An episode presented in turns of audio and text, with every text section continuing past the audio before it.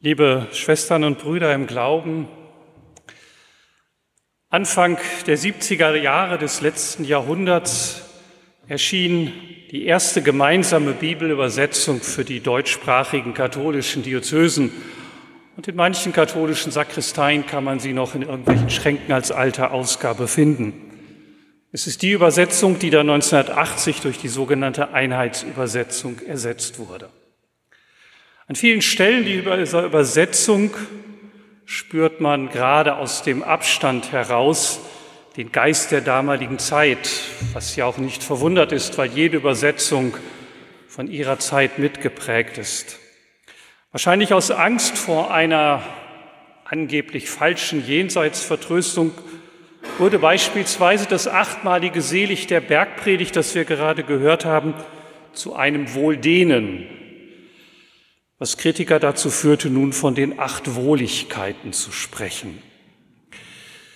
Auch das ist so ein Beispiel dafür, dass gut gemeint oft das Gegenteil von gut ist.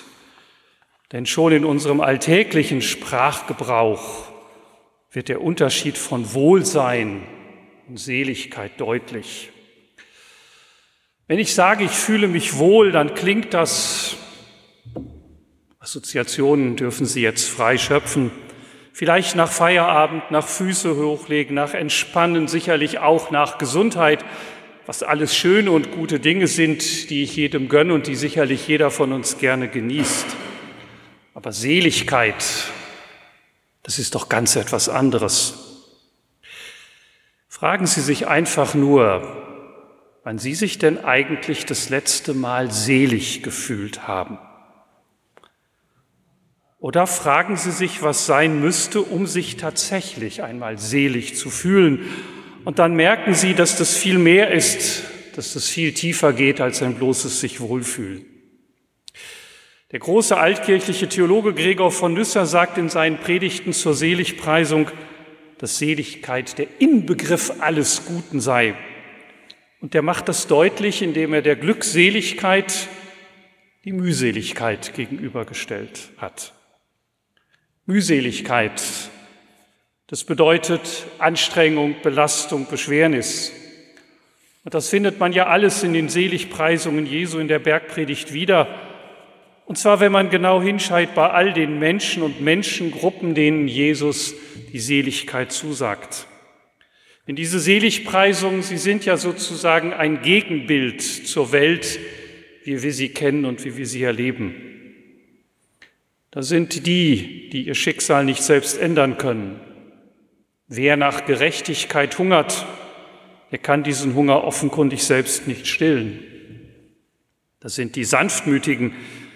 Wer wollte bitteschön heute behaupten, dass Sanftmut eine Eigenschaft ist, mit der man heute, wohl nicht nur heute, wirklich weiterkommt? Oder ganz aktuell die Friedensstifter.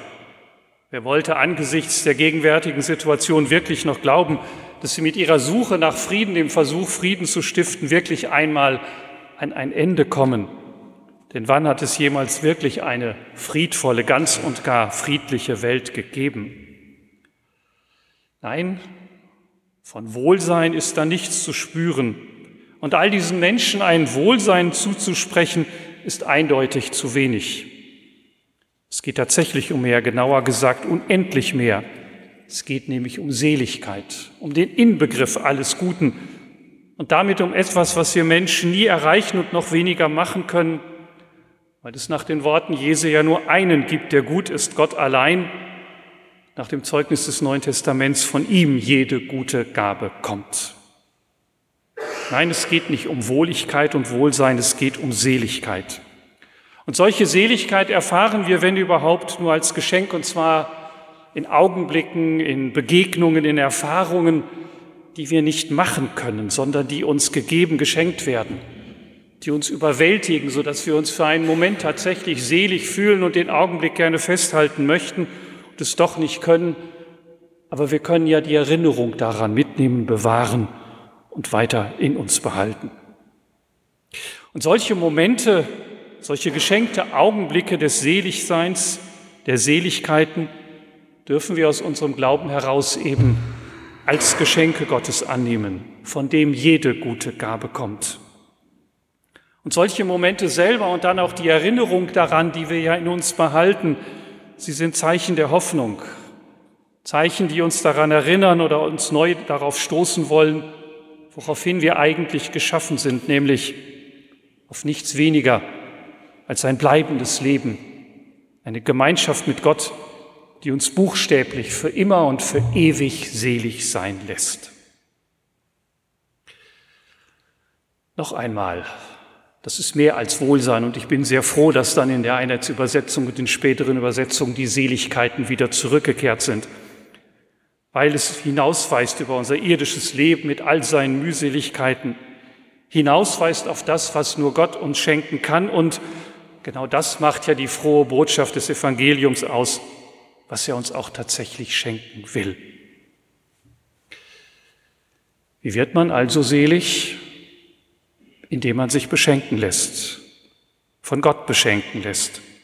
Und indem man auch jeden seligen Moment des Lebens, ich hoffe, jeder von uns, er darf solche Momente erleben, indem man jeden seligen Moment des Lebens dankbar annimmt als einen Vorgeschmack dessen, was uns einmal nach all den Mühseligkeiten des Lebens erwartet was wir zutiefst erwarten und worauf wir im Glauben an Gott auch zutiefst hoffen dürfen. Dass solche Dankbarkeit dann eigentlich von selbst dazu führt, aus dem Glauben heraus zu handeln. Früher hätte man vielleicht gesagt, gute Werke zu tun. Also dann versucht das Gebot der Gottes- und Nächstenliebe ernst zu nehmen, ergibt sich dann eigentlich von selbst.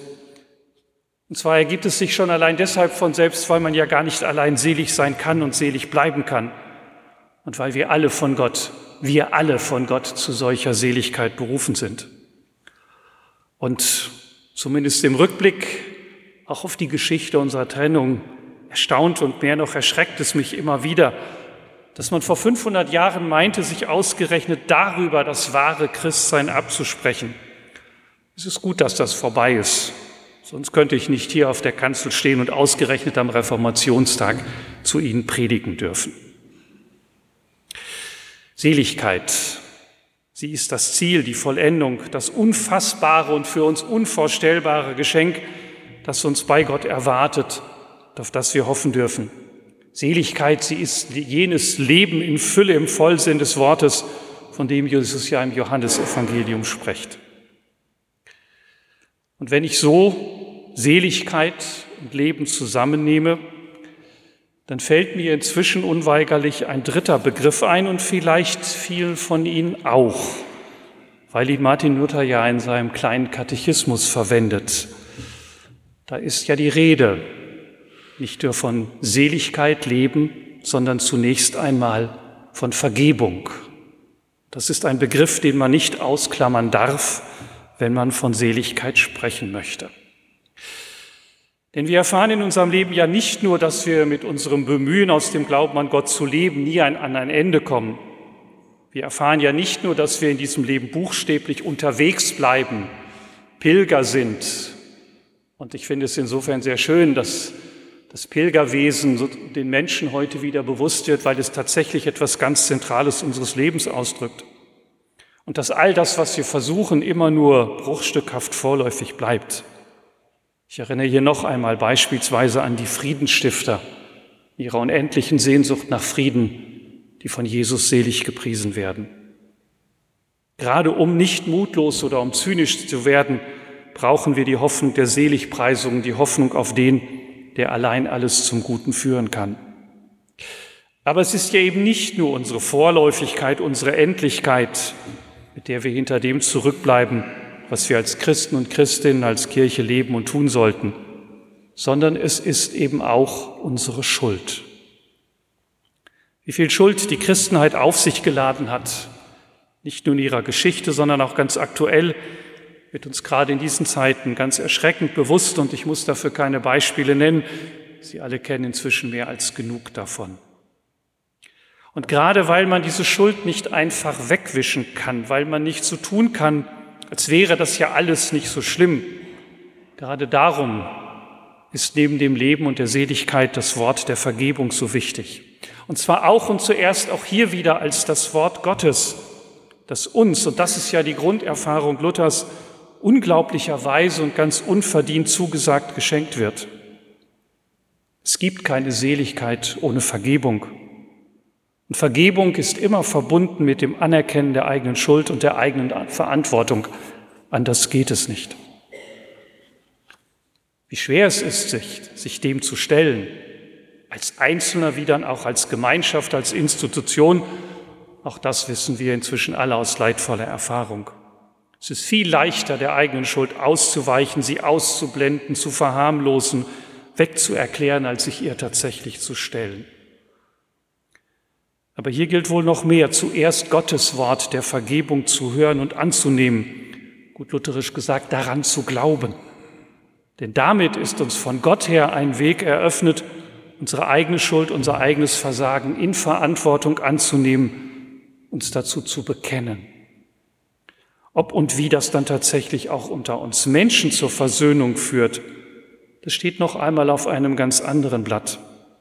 Das steht auf einem ganz anderen Blatt vor allen Dingen deshalb, weil man ja Vergebung und Versöhnung nicht einfach einfordern kann, sondern der Weg dahin sehr oft ein ganz langer und schmerzhafter Prozess ist, bei dem es ja auch immer wieder um Gerechtigkeit geht angesichts des Leids, das man den Opfern zugefügt hat. Und auch hier müssen wir damit leben, dass unser menschliches Tun bruchstückhaft und vorläufig bleibt und unsere Hoffnung allein bei dem Gott liegt, für den wieder nach einem Wort der Schrift buchstäblich nichts unmöglich ist. Gerade daran will ja das Reden von der Rechtfertigung des Sünders, wir haben den entsprechenden Abschnitt aus dem Römerbrief gerade gehört, die ganze Christenheit erinnern. Es gibt Leben und Seligkeit nicht ohne Vergebung. Es gibt keine Vergebung, wo Schuld nicht bekannt und angenommen wird. Und das in aller Demut und Bescheidenheit zu verkünden, gerade im Wissen darum, dass ein solches Bekennen immer zunächst einmal von uns selber gefordert ist, das macht, glaube ich, eine, eine der zentralen Aufgaben der Kirchen aus. Und so schwer es auch fällt und so ungerne wir das auch hören, wir nehmen das Evangelium, wir nehmen die frohe Botschaft nicht ernst, wenn wir das nicht immer neu versuchen. Das ist dieser Ernst, den das Wort, die Botschaft von der Rechtfertigung uns vor Augen stellt. Denn diese Rechtfertigung wird ja sichtbar und greifbar in dem, was sie Gott gekostet hat. Sie wird sichtbar und greifbar im Kreuz, im gekreuzigten Jesus Christus. Denn in ihm sehen wir, wie ernst es Gott mit uns, uns schuldigen Menschen meint. Und nur und gerade weil er es so ernst mit uns meint, kann er unser Leben, kann er unser Leben wirklich heil und froh machen. Nur weil er es so ernst meint, kann er uns als Vorgeschmack für das, was er uns erwartet, immer wieder eben auch Momente der Seligkeit, des Glücks schenken, die wir in Dankbarkeit annehmen dürfen. Vergebung, Leben und Seligkeit, sie gehören zusammen. Und was mit der Vergebung beginnt, was wir in unserem Leben anzunehmen und umzusetzen versuchen, das wird, so dürfen wir hoffen, einmal in jener Seligkeit enden, die Gott, der Inbegriff alles Guten, uns Menschen in seinem Sohn Jesus Christus versprochen hat. Amen.